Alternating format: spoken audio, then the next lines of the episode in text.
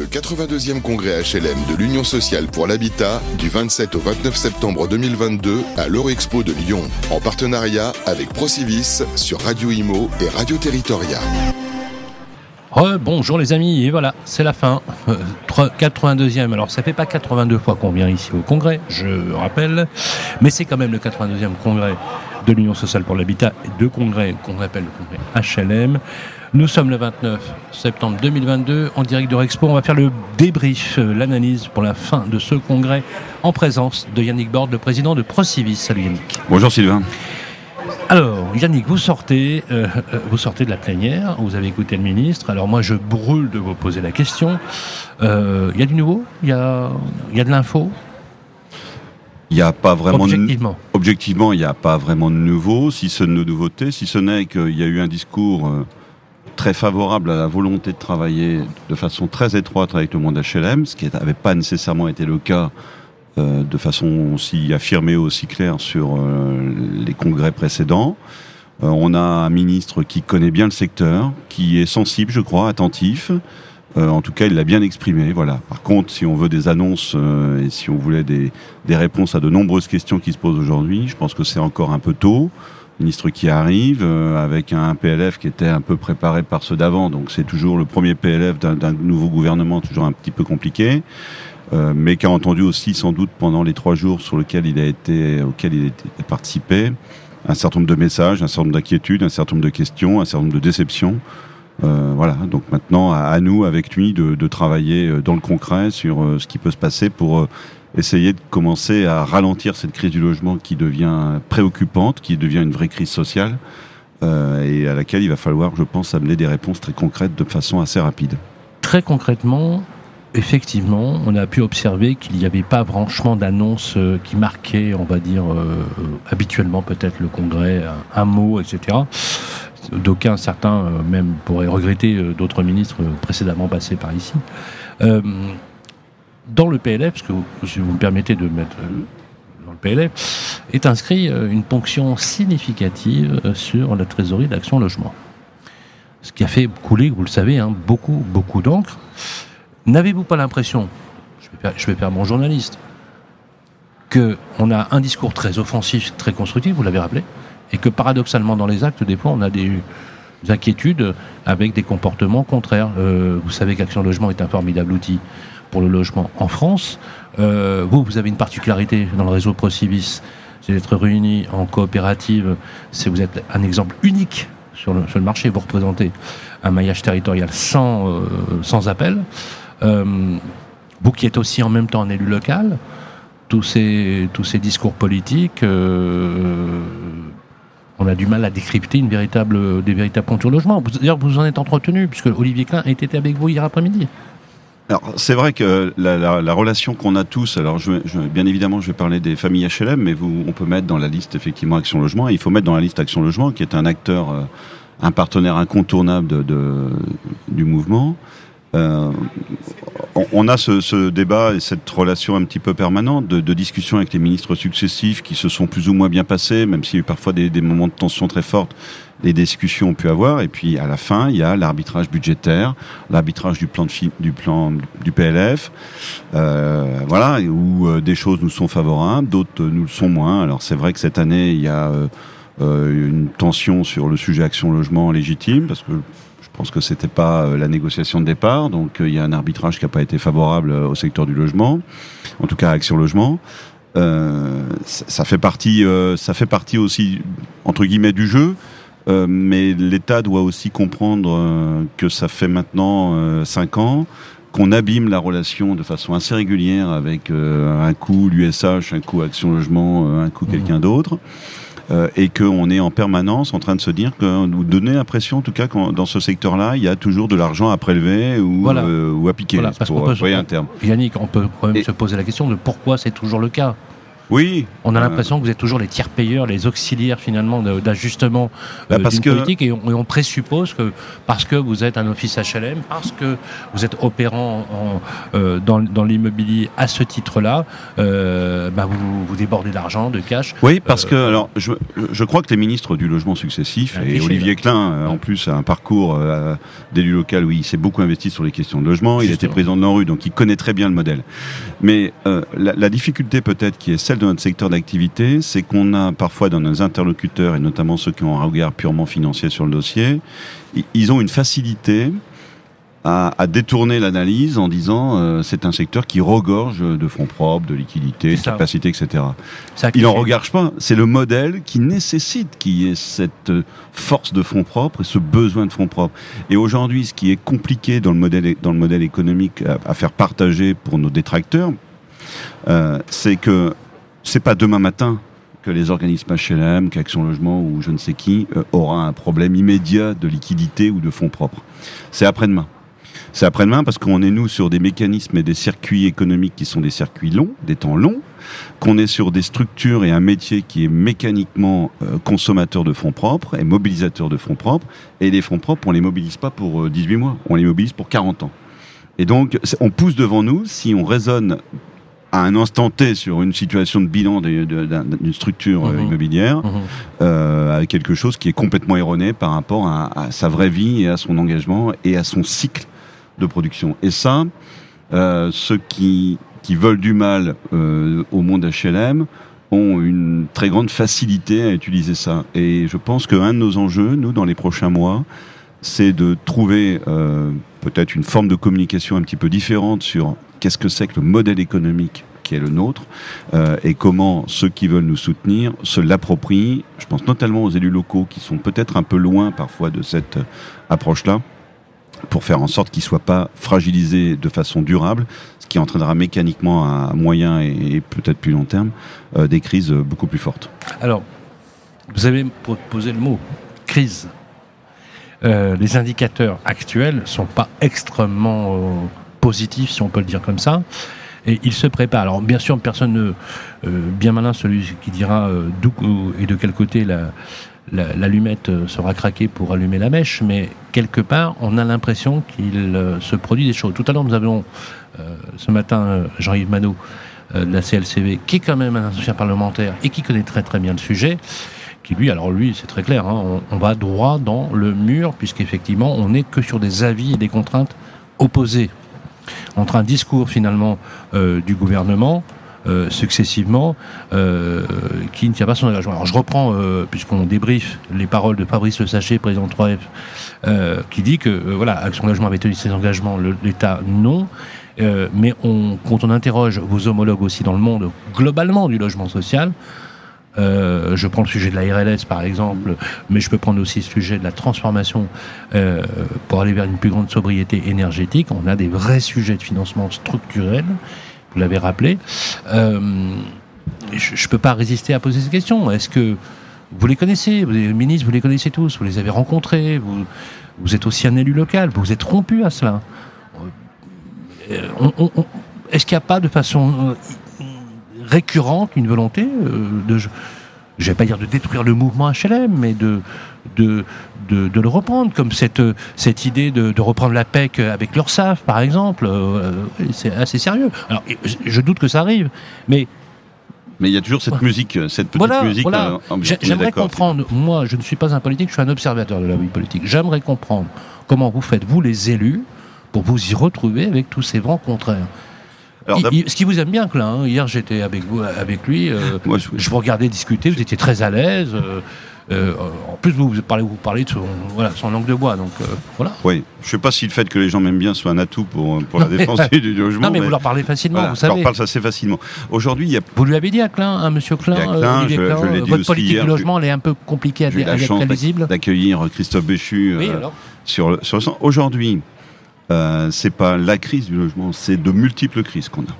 Avec de multiples causes. Ce qui est assez nouveau Ah, et ce qui s'est beaucoup accéléré ces 18 derniers mois avec les conséquences de la crise sanitaire, des crises géopolitiques, etc. Euh, et la crise économique qui, qui en découle. pendant le premier quinquennat d'Emmanuel Macron, on nous a, à de très nombreuses reprises, euh, rappelé la volonté de choc de l'offre. manifestement, ça n'a pas marché. ces derniers temps, on, est sur toute l'ambition climatique et tout le monde s'approprie. Et, moi, je, trouve que sur ces deux jours qu'on vient de passer, il y a une prise de conscience, une envie, une volonté d'innovation, une dynamique sur toute la réflexion autour de la précarité énergétique, de construire la ville différemment, qui s'est énormément accélérée. Après, effectivement, on rentre dans un cycle là, ou dans, dans un moment où on a une, un brouillard qui est assez épais sur comment est-ce qu'on va arriver à conduire tout ça à deux niveaux. Le premier niveau, c'est est-ce qu'on a l'outil de production? Qui permet aujourd'hui de construire du logement et de répondre à la transition énergétique du parc existant dans les volumes qui sont devant nous. C'est-à-dire, est-ce qu'on a les entreprises du bâtiment, est-ce qu'on a les expertises, est-ce qu'on a la compétence, etc. Et puis, bien évidemment, la question du financement. Alors, la question du financement, moi, je suis un élu local, vous l'avez rappelé. Je, pense qu'il ne faut pas qu'on soit en permanence à, à réclamer à l'État. Il ne faut pas qu'on commence à construire notre relation avec l'État en lui disant on a besoin de ci, on a besoin de ça faut qu'on commence à reconstruire une relation avec l'État. Et quand je dis on, c'est pas uniquement le monde HLM. Moi, j'ai fait un petit papier il y a quelques jours en disant il faut que chacun arrête d'y aller avec ses revendications. Et je mets un peu toute la filière. Hier, on a ici autour de cette table, avec un de vos confrère, Sylvain, euh, échanger avec Pascal Boulanger. Je pense que la Fédération de la promotion immobilière doit venir autour de la table. L'USH doit être autour de la table. Des grands réseaux euh, d'administration de biens, de gestion de, gestion de patrimoine, gestion ah d'actifs doivent être autour de la table. Les élus locaux doivent être autour de la table. Et il faut qu'on parte sur la même ligne de départ. On est bien d'accord que c'est ça le contexte aujourd'hui. C'est là où on veut aller. Parce qu'on a encore des gens qui nous disent qu'il n'y a pas besoin de logement. Moi, j'ai toujours pas compris comment ils arrivaient à, à, développer leur argumentaire. Euh, et puis on voit bien aussi que euh, aujourd'hui il y a une connexion très forte entre emploi et logement. Elle a toujours été, mais là elle est très présente en ce moment. Je, je, pense qu'on a une fenêtre de tir, par exemple, avec la loi sur le plein emploi. S'il y a la loi sur le plein emploi qui est à, la programmation pour la fin de l'année ou l'année début de l'année prochaine, euh, n'a pas un volet logement musclé pour dire que oui, on pourra développer de l'emploi à tel endroit. Oui, les entreprises, on va peut-être trouver des formules pour qu'elles puissent recruter plus facilement, accueillir des salariés différemment. Mais si derrière on ne sait pas les loger, ça servira pas à ah, grand chose parce qu'on n'aura pas de résultat. Donc il y a certainement des choses à, construire, ce qui peut peut-être aussi être une véritable opportunité pour faire en sorte que euh, ceux qui ont une très grande sensibilité au développement économique, mais une, sensibilité très faible à la question du logement, arrivent à regrouper les deux. Donc aujourd'hui, il faut qu'on soit très clair sur le, sur le point de départ. Ça, c'est la première. Est-ce qu'on peut parler d'unité syndicale ou pas?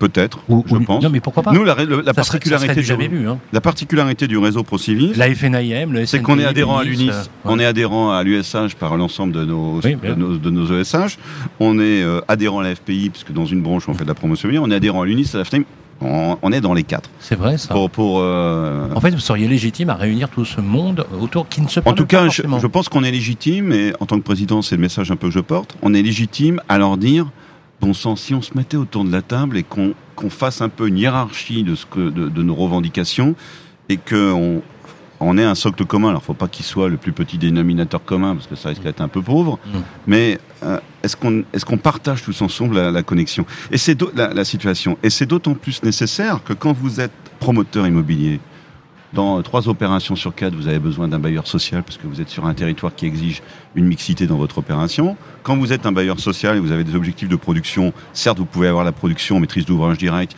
mais vous avez aussi besoin d'avoir une partie de cette production qui se fait en partenariat avec les promoteurs, avec la VFA sociale. Et puis quand vous êtes un, promoteur immobilier où vous diversifiez votre offre entre de l'accession sociale, ce qui est notre cas, et euh, de l'investisseur Pinel, vous avez besoin aussi des outils de gestion euh, du mmh. patrimoine derrière pour ceux qui investissent. Donc et, à partir de là, on arrivera aussi à connecter, je pense, c'est ça qui, manque un peu, à mon avis, en ce moment, je fais le lien un peu avec ma fonction d'élu, avec les territoires.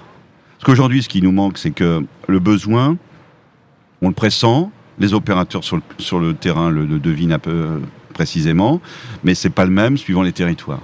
Et qu'on voudrait nous imposer, ça avait été un débat assez compliqué que j'avais pu avoir avec un précédent ministre du Logement qui avait prétendu, qui avait déclaré euh, qu'il fallait arrêter la maison individuelle. Moi, je lui avais dit qu'il y avait des territoires, c'était des territoires quasiment 100% de maisons individuelles. Par contre, on devait travailler sur une densification nouvelle, avec des formes urbaines nouvelles, avec le respect de l'objectif de zéro artificialisation sur de la maison individuelle, mais qu'on ne pouvait pas, dans une politique publique, aller à 100% à l'inverse de ce que le citoyen voulait. C'est une évidence. Donc, tout ça, il faut, il faut que les, les, acteurs professionnels se, se concertent un peu et partagent, je pense, certaines visions, et après les descendent sur les territoires pour qu'on puisse euh, euh, les adapter parfaitement à l'ensemble des territoires. On ne ferait pas la même chose à Châteauroux, à Valence euh, et à Lyon. Il y a une évidence absolue. Dernière question.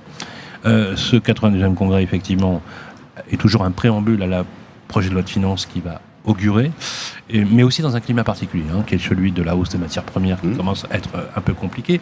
Vous l'avez, vous l'avez dit au micro, hein, vous avez mmh. dit, vous êtes désengagé d'un dossier sur lequel vous saviez qu'il n'y avait pas de sortie possible, parce que euh, c'était euh, une opération qui était menacée sur le plan économique. Vous l'avez arrêté, vous l'avez dit hier matin au, mmh. micro de Fabrice Coustet.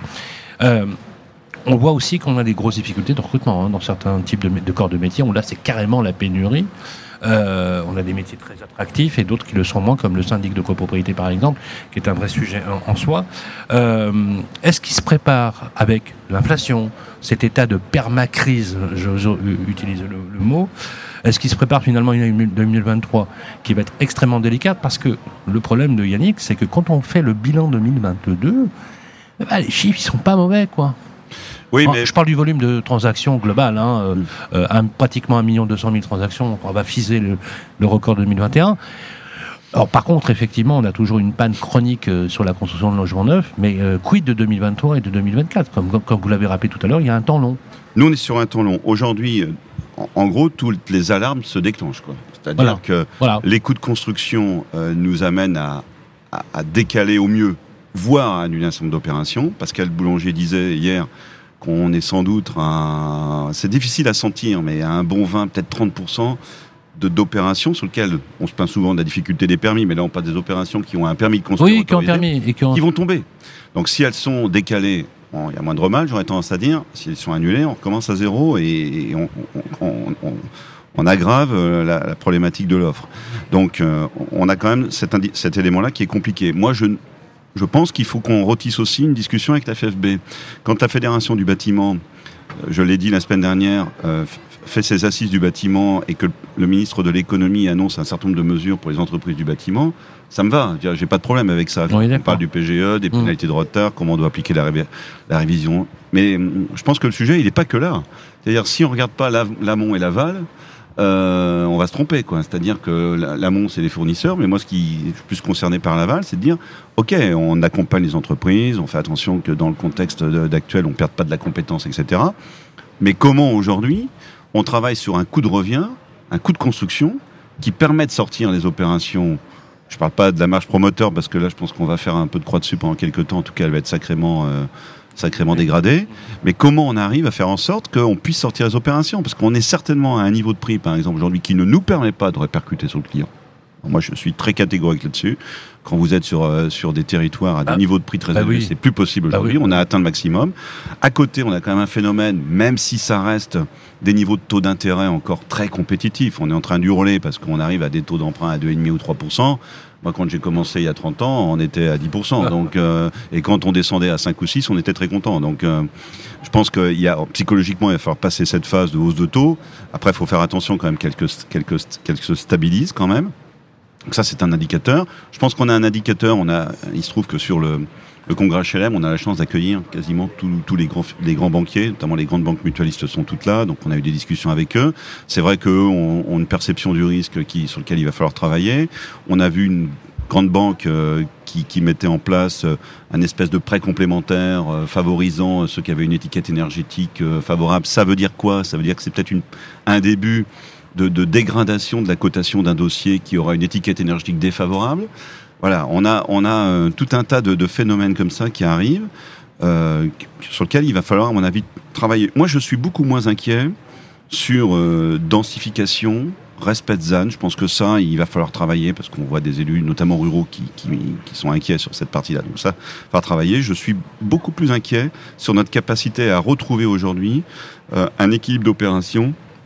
Je prends un exemple euh, qui a été annoncé, qui a été évoqué tout à l'heure par, par le ministre, donc je peux le prendre sans trop de problème sur l'accession sociale. L'accession sociale, aujourd'hui, elle est encadrée en termes de prix. Elle est encadrée en termes de, population accessible, bénéficiaire de l'accession sociale. Je pense notamment au, PSLA, au prêt locatif euh, accession. Euh, aujourd'hui, on ne sait plus faire les opérations dans ce niveau de prix-là. Donc, et, et, on- et- et je pense qu'on peut se permettre de déplafonner un petit peu. C'est pas qu'on sait plus, on peut plus. On peut plus, oui. On peut plus, on sait plus économiquement Oui, oui, faire. oui. Voilà. Voilà. Euh, donc, je pense que c'est pas très, c'est pas très dangereux de déplafonner un peu, parce que in fine, de toute façon, il y a euh, la Ça serait même capacité. ingénieux. On demande nous un oui. déplafonnement de Ben oui. 10% Ben très oui. rapidement. En plus, c'est du réglementaire, c'est pas du législatif, donc euh, ça se. Ça il pourrait- suffit d'écrire un décret, de soumettre à la DHUP et euh, au Conseil national de l'habitat, Par simple volonté, et, et ça va assez vite. pour déboucler, absolument. Alors certains nous opposent en disant oui, mais vous allez vous allez euh, mettre en difficulté ou ça va coûter plus cher, etc.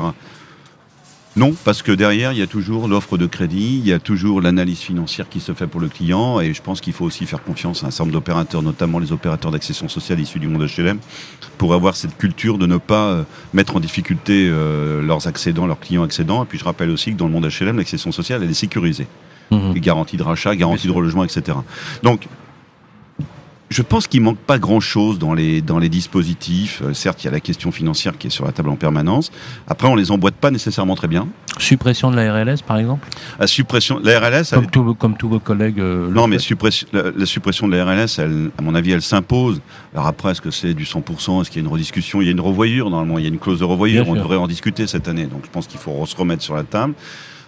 Je pense qu'il faut pas en faire un préalable, un peu un préalable, parce que sinon on bloque toute discussion. Donc il y a Non, tellement vous de sujets chiffrer- sur la Vous table. pouvez déjà chiffrer et analyser et stocker finalement toutes ces demandes et faire les arbitrages qui conviennent. Voilà, il y a la RLS, il y a la question de la TVA. Mais alors la question de la TVA, la- mais la question de la TVA entre Vous faites les- partie de ceux qui demandent que la TVA, finalement, dans une certaine mesure, soit considérée dans ce produit-là comme un produit de première Oui. nécessité. sincèrement sur Ce le qui serait franchement ah, c'est une évidence. Voilà. Donc sur le logement, je demande. Ce qui est valable pour le sucre euh, devrait l'être pour le logement. Et, euh, et la TVA, c'est pas une dépense, c'est un, Ouais, impact ouais. sur les recettes. Donc ça peut Oui mais, dynamiser, oui, se mais- oui, couvrir. mais Bercy vous dit toujours euh, ça nous coûte et finalement il n'y a pas de compensation et vous vous avez toujours soutenu l'idée que ça génère plus de produits. Ça génère du. Voilà, si demain Bercy veut, pas la même veut poche 10% de zéro à la plage d'avoir 5 5,5% de quelque chose, il faut qu'il nous explique quel est l'intérêt d'avoir 10% de zéro. Mais, Mais, euh, mais oui. Voilà. Donc la, la TVA, la TVA, la RLS, euh, je pense que c'est des sujets qu'il faut nécessairement mettre sur la table, précis. Ouais. Mais il faut, euh, je insiste sur quand même le- la ligne de départ. Si sur la ligne de départ, on n'a pas un gouvernement qui nous dit oui, je suis d'accord, il faut construire. Oui, je suis d'accord, il faut construire du logement social. Oui, je suis d'accord, il faut construire de la mixité. Oui, je suis d'accord que c'est terminé le zonage. Que le zonage, c'est une aberration aujourd'hui. Christophe Béchu l'a annoncé hier. Il a annoncé ça alors dans la salle, il a annoncé qu'il fallait revoir complètement le zonage et que c'était un des trois chantiers à lancer euh, dans, dans les tout prochains mois et, plus tard début d'année. Le zonage, c'est un débat qui risque d'être un peu long parce qu'il va impliquer beaucoup les élus locaux. Clairement. donc, euh, et c'est un sujet éminemment avec une petite dose de politique. Donc, euh, euh, il va falloir, je pense, euh, lui amener un peu de technicité, peut-être pour qu'il soit dépolitisé. Bon, je sais pas si on va y arriver. faut- ça reste à Pas sûr. Pas sûr. Non, mais ça dépend Pas comment. sûr, mais j'ai l'impression que les élus locaux partageraient. Moi, tout je à fait serais avis. partisan quasiment d'une absence de zonage, sans revenir nécessairement euh, À à, l'état à la situation d'origine, sur lequel nous, promoteurs, on a fait beaucoup d'erreurs à un moment donné. Enfin, nous, pas nécessairement le réseau que je préside, en tout cas, j'ai pas l'impression à l'époque, mais, dans l'ensemble, on a abusé d'un certain nombre de choses. Yannick, on peut dire des promoteurs qui ont construit là où il n'y avait pas besoin de Il n'y avait pas besoin. Non, mais mais voilà. par contre, si vous dites, il n'y a pas de zonage, mais par contre, ça se contractualise avec euh, les territoires à travers les PLH, etc. Comme ce qui s'est un peu passé avec l'expérimentation du Pinel en Bretagne. Euh, C'est du donnant-donnant. je pense que c'est du donnant-donnant. Et sur ce qu'on entend sur l'expérimentation bretonne, tout le monde a l'air d'être content. Les opérateurs sont, Ah, mais a l'air- ça se ont l'air d'être plutôt satisfaits. Les Ah. élus, on attend les rapports là qui doivent nous dire comment. Voilà. Ah, les premiers indicateurs, en plus, vous n'êtes pas très loin.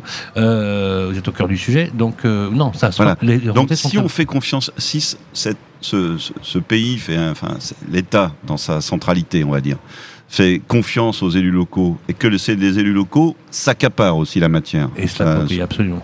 c'est un sujet complexe parce que le logement, c'est une matière un petit peu compliquée. Mais euh, je pense qu'on peut presque se passer de zonage. Euh, parce que faire du zonage aujourd'hui en disant la ville-centre est dans une catégorie, la première couronne est dans une autre, en termes d'aménagement du territoire, je pense qu'il n'y a pas plus, pas plus inefficace. Ouais, c'est rebutoire. Donc euh, voilà. Donc on, on a quelques grands chantiers sur la table. Et si ces grands chantiers, on les traite, je pense que derrière, on a la déclinaison de tout le reste. Moi, j'émets une seule condition, je l'ai exprimé à, à Olivier Klein et aussi un peu à Christophe Béchu, c'est qu'une fois que c'est topé, c'est topé pour le mandat. Parce que parce que on, on peut pas continuer à faire du stop and go en essayant. Vous voyez, le prêt au zéro aujourd'hui, il s'arrête en 2023. Donc quand mes collaborateurs montent un programme, ils me disent Monsieur le, monsieur le Président, vous qui êtes dans les sphères, est-ce que Oui, vous pouvez nous dire qu'il y aura encore oui, du mais- prêt au zéro oui, mais 2024? Yannick, On top pour le mandat de 5 top- ans. topé pour le mandat de 5 ans. Voilà. Donc Voilà. euh, ça équivaut à, Stabilité. à avoir une programmation déjà. euh, et une stabilité. C'est presque une programmation sans le dire. Hein, mmh. euh. Mais Olivier Klein a une remarque hein. là-dessus qui va un peu dans ce sens tout à l'heure. Il a dit, de toute façon, les mesures qu'on prend aujourd'hui, c'est certainement pas nous qui en verrons les effets. Et je pense que c'est excessivement important de rappeler ça, qu'on est dans ce cycle long. Ça vaut pour ça, ça vaut pour le modèle économique. C'est le mandat professionnel n'est pas celui du mandat politique. Exactement. Et donc, le bon politique, entre guillemets, on peut toujours rêver dans une certaine mesure, il faut rêver. prendrait des dispositions pour les générations qui viennent ou pour le, le, le, mandat successif ou celui qui prendrait euh, les choses. Encore faut-il encore faut-il avoir une euh, vision globale avec euh, un, pouvoir central, hein, je fais allusion clairement à l'Élysée et à Matignon, qui, redécouvre quand même le fait que le logement reste, demeure un besoin de première nécessité. Ne trouvez-vous pas, et ce sera ma dernière question, que quand Jean Castex a pris la parole euh, avant la nomination de, d'Elisabeth Borne, a dit, a reconnu que il s'était, c'était un besoin de première nécessité. Moi, je pense qu'il y, a, deux choses. Je reviens sur. Euh, c'est vrai qu'on a beaucoup dit que le président de la République n'était pas très sensible à la question du logement. Et il n'a pas démontré effectivement une grande. Euh, c'est clair. Voilà. Mais bah. comme on sait aussi que c'est quelqu'un qui est tourné vers l'économie, vers le développement économique, mhm. bon, euh, je, pense qu'il est aussi en capacité de d'intégrer euh, rapidement le fait que, je reviens sur ma loi euh, plein emploi, qu'il n'y a pas de développement économique sans logement. Moi qui suis un élu local, mhm. qui cumule les deux fonctions, je, je, je, je n'ose, je, n'hésite pas à dire à quelques élus qui prônent dans leur politique locale le développement économique, euh, voilà, comme étant l'étendard de leur action. Si derrière ils mettent pas le logement comme le deuxième étendard pour satisfaire la, le premier, ça marche pas. Et comme de temps, quand de temps en temps on voit effectivement des élus qui ont une ambition de développement économique et qui à l'inverse donnent plutôt des signes de réfractaires à la construction de logements ou réfractaires à construction de choses sociaux, qui sont deux choses qui peuvent être un peu différentes. Je pense qu'il y a une contradiction phénoménale sur laquelle il va falloir qu'on mette un peu plus le doigt. Et puis le dernier sujet sur lequel, euh, pour, boucler un peu peut-être, c'est que nous on est sur euh, un paquebot qui est pas facile à faire bouger. C'est-à-dire euh, le logement, c'est pas quelque chose avec une mesure du moment que vous pouvez agir très vite, sauf quand on est sur la demande. La demande, ça avait été fait en 2016. Exact. Il y avait un problème sur la demande. À l'époque, c'était euh, donc sous le gouvernement, la présidence de François Hollande. Il y avait eu un, déplafonnement du prêt à taux zéro. C'était Emmanuel Cos qui était ministre à l'époque, et on avait tout de suite vu un effet sur la demande. Sur l'offre, c'est beaucoup plus beaucoup plus difficile. Donc, si sur ce quinquennat on a au moins réussi à inverser la tendance de l'offre, parce que je pense qu'il ne faut pas rêver à avoir beaucoup plus. On aura déjà fait un beau pas. Alors c'est vrai que ça, ça répondra, ça, ça confirmera ce que disait Olivier Klein il y a quelques minutes en disant c'est sans doute nos prédécesseurs qui en verront les effets. Mais si déjà le gouvernement actuel et, les gouvernements de ce quinquennat arrivent à inverser la tendance, pense qu'on sera sur la bonne voie. C'est un bon cap. Et en tout cas, ce sera le débrief de ce 82e congrès. Ici, euh, en direct de Rexpo, avec nos partenaires de Procivis. Merci d'ailleurs euh, au titre des équipes de Radio Territoria, de Radio Imo, de Web Radio Audition, à Yannick Bord et ses équipes, et Guillaume Maché et toute l'équipe de nous avoir très généreusement accueillis. On se retrouve d'ailleurs sur le même plateau l'année prochaine, avec effectivement toujours cette vigilance accrue sur le logement. J'en profite aussi pour euh, annoncer, bien évidemment, on l'avait déjà fait officiellement en septembre, la collection que nous menons ensemble avec Civis pour justement continuer à vous alimenter en termes de contenu. Et c'est bien le sujet du jour. Merci Yannick Bord. Merci Sylvain. Voilà, bonne fin de congrès à toutes et à tous. Les podcasts, comme d'habitude, sont réécoutés sans modération sur les plateformes qui vont bien. Le 82e congrès HLM de l'Union sociale pour l'habitat du 27 au 29 septembre 2022 à l'Eurexpo de Lyon, en partenariat avec Procivis sur Radio Imo et Radio Territoria.